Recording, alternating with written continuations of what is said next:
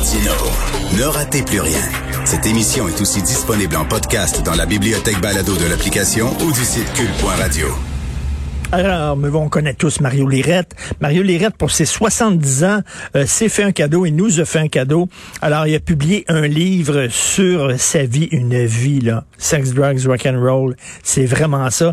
Ça s'intitule Le chat rebelle. Pas le chat de ruelle, mais ça ressemble. Le chat rebelle. Mario Lirette avec nous. Salut, Mario. T'as fait ça un cadeau, toi? hey, j'ai reçu ton livre hier, ok? J'étais, bon, je t'avoue, j'ai pas eu le temps de tout le lire là, parce que j'ai reçu hier, mais c'est bon en tabarnouche. Je vais te le dire là. Le début là. bien écrit. Non, non. C'est Robert Maltais qui a quand même quelques ouvrages à son palmarès là, pour d'abord pour enfants. Ensuite, il a fait les bios de Pierre Marcotte et de Sylvain Marcel, entre autres. Puis il a terminé par la mienne pour le moment, mais je pense que il va continuer tellement il est bon. Ah non, il est vraiment bon. Puis ça commence, c'est chapeau de roue. Là. Quand tu es rentré là, à l'hôpital, tu avais du diabète, puis ils disent on va te scier la jambe. On lit ça, c'est comme des chips Pringles, là, une page après l'autre. On embarque au bout, c'est super. D'ailleurs, c'était complètement fou cette histoire-là à l'hôpital. Ah, complètement. Puis ce n'est que le début de mes aventures. Euh, euh, médicales, parce que ça, c'était l'été 2020. L'été 2021, ça a été euh, les pontages plus euh, pendant la récupération des pontages, euh, un accident sur le pont Champlain où j'ai manqué de me faire arracher la tête dans ma Mustang par un Titon qui m'a poussé. Euh, à, l'endroit le plus haut du pont Champlain, tu sais, encore plus haut, toujours plus haut, viens voir. C'est beau là-bas. on regarde ça, c'est pas pour rien appelé ça le chat de ruelle, tu as eu une vie, finalement le chat rebelle. Le chat rebelle, ben oui, je me trompe tout le temps. Quoique, j'aime bien Ruelle, je le mentionne dans mon livre, tu verras bien. J'aimerais bien qu'un jour on nomme une ruelle à mon nom, pas un boulevard, pas une rue, mais une ruelle. Parce qu'en fin de compte, c'est de là que je viens. Et bien sûr, tu parles de la fameuse radio des années 80. Hein. On sait Sébastien Trudel, le gars des Justices masqués, qui a publié aussi un livre il y a quelque temps sur les, les, anecdotes les plus croustillantes des années. C'était rock'n'roll cette époque-là quand même. Puis t'en as, en as profité au bout, là, Mario. C'était plus que rock'n'roll, c'était disco. Euh, puis parlant de la radio, tu vois, je trouve ça formidable ce qu'on fait présentement. Dans ces années-là, on se demandait où on s'en allait, que deviendrait la radio. Le FM, c'était entre guillemets relativement nouveau. On ne jouait que de la musique d'ascenseur, ce qu'on appelait de la musique. Et puis quand on s'est rendu compte, parce que les gens n'étaient pas équipés pour les radios FM d'une part, quand on s'est rendu compte que la FM commençait à pogner grâce à des stations à Montréal comme Chaume ou C'est quoi, et aux États-Unis en particulier, euh, on s'est mis à, à, opérer les bandes FM. Mais on se demandait où on s'en allait, puis force est de constater qu'aujourd'hui, on y est rendu. Toi et moi, on se parle via Internet pendant que je suis dans ma voiture. Je trouve ça formidable. Vraiment, parce que toi et moi, que tu le veuilles ou non, toi, on est né le siècle dernier. Ben oui, non, non, il faut pas me le rappeler, ça me décourage. Mais, mais Mario, à, l'époque, là, je veux pas être nostalgique, mais tu sais, à l'époque, quand t'écoutais, là, tu parlais de chaume.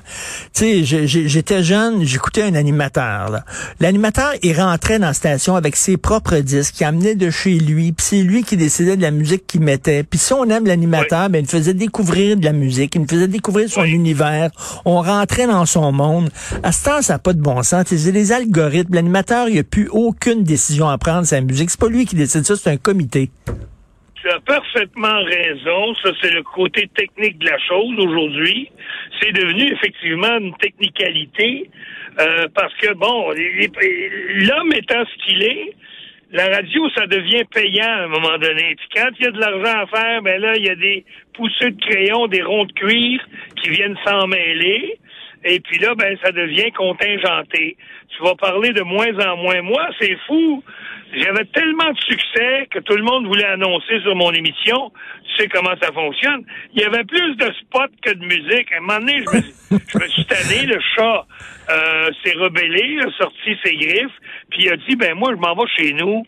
Je viens pas faire de la radio pour écouter des spots sets.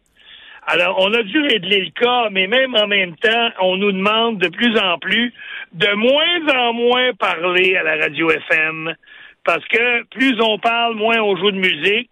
Et pour eux, le secret des stations musicales, évidemment, c'est de jouer plus de musique que la station concurrente. Ça devient presque ridicule. Moi, je leur disais, au prix que vous me payez, ça vous revient cher la minute. Ben, mais hein, tu sais, si, si tu payes très cher rien que pour euh, faire un petit peu de blabla de deux tonnes, puis en plus, les algorithmes, là, c'est les mêmes pour toutes les stations. Ça fait que tu passes d'une station à l'autre, puis c'est tout le temps les mêmes crises de tonnes. Tu as parfaitement raison et c'est dommage. C'est dommage en maudit. Écoute, souvent les gens qui ont pris euh, beaucoup de drogue quand ils étaient jeunes, puis qui ont fait des excès, des histoires de cul, puis tout ça.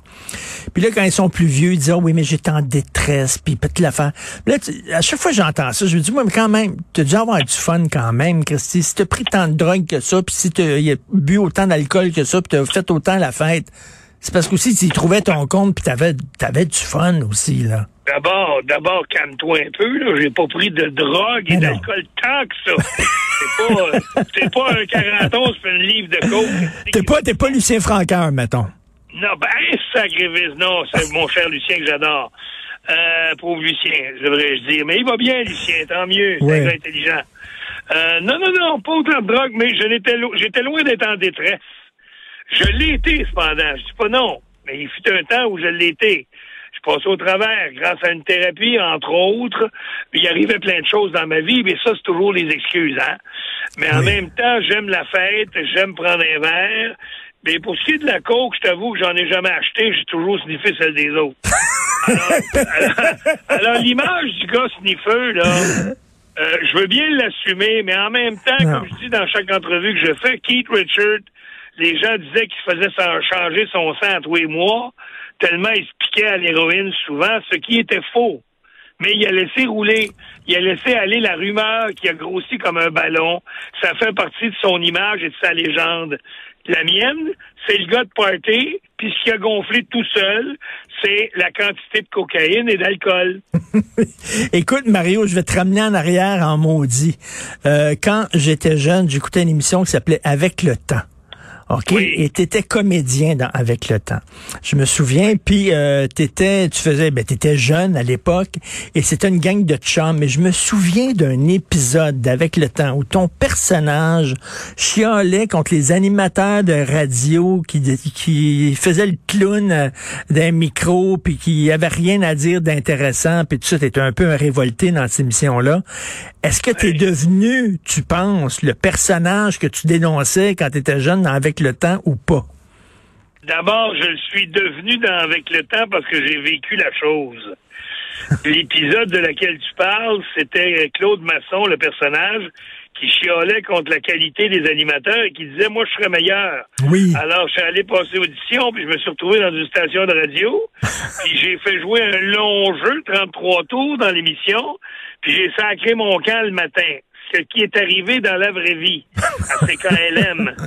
Moi, je voulais pas faire de radio. Je faisais de la télé à 21 ans et on avait un très bon succès avec avec le temps. Marc Messier, Véronique Leflaguet, Carole Châtel, Robert Maltais qui a signé le, euh, le, livre que, que je te présente, entre autres, et les auteurs euh, Normand Gélina et Louise Matteau, entre autres. Gilles Pelletier, Marthe Nadeau étaient là-dedans, enfin, toute une distribution. Puis, euh, j'avais raconté cette histoire-là à, Louise Matteau, ben, elle, s'en était inspirée. Mais c'est arrivé pour vrai d'envie que je chialais après les gars de radio, puis je me pensais meilleur qu'eux, alors je suis allé tenter ma chance, puis j'ai crissé mon camp le matin en restant le studio cochonné. Parce que dans la nuit, moi, on m'avait mis, on m'avait mis la nuit. Je savais pas, moi, qu'à l'époque, tu pouvais mettre une vache en onde la nuit. Alors, je suis allé passer la nuit, puis à deux heures du matin, j'enlevais le record, j'enlevais le pot du micro, puis je disais, il est deux heures, c'est la nuit, il fait noir, bonne nuit. Je remettais le record. fait que quand mon allé, mon petit, est rentré à 5h30 pour son morning de 6 heures, j'ai juste eu le temps de sacrer mon camp en catimini, puis d'entendre à travers la porte qui se refermait Tabarnak! C'était la, première rencontre avec Alain Petit, mais il m'a jamais, j'en ai jamais reparlé. Il a jamais su. Écoute, c'était toute une époque quand même. Je pourrais te parler pendant une demi-heure de ça. C'est très le fun. J'encourage les gens à lire Le chat rebelle et non Le chat de ruelle. Puis je vous le dis, dès les premières pages, vous êtes OK. Accroché au bout. C'est bien écrit. Tu salueras euh, Maltais, ton, ah ben, auteur. Encore une fois, je n'ai pas tout dit dans ce livre. Ah ben OK, il va y avoir une suite. Ben, c'est peut-être le mot, mais on verra, parce qu'effectivement, on va voir la réaction avec celui-là. Ça semble être bien intéressant. Mais on verra, mais moi, je suis ouvert pour la suite. OK, OK, on va lire ça. Salut, Mario. Par celui-là. Oui, OK. Mario Lirette, bonne chance avec ton livre. Merci, M. Martineau, puis félicitations pour votre beau programme. Merci. Bye. Salut. L'inimitable, lui, il est là, je pense qu'il il est pas venu au monde, euh, Mario Lirette, il a été fondé, je crois. Alors, euh, d'ailleurs, un autre qui a été fondé, c'est Benoît Dutrisac qui va prendre le micro. Il y a notre rencontre, bien sûr, à 10 heures. Merci beaucoup à mon équipe extraordinaire. Ben, l'équipe de l'émission, c'est pas mon équipe, c'est l'équipe de Cube Radio. Alors, Maude Boutet à la recherche, Florence Lamoureux, merci beaucoup. Jean-François Roy à la régie de la réalisation. On se reparle demain 8 heures. Bonne journée.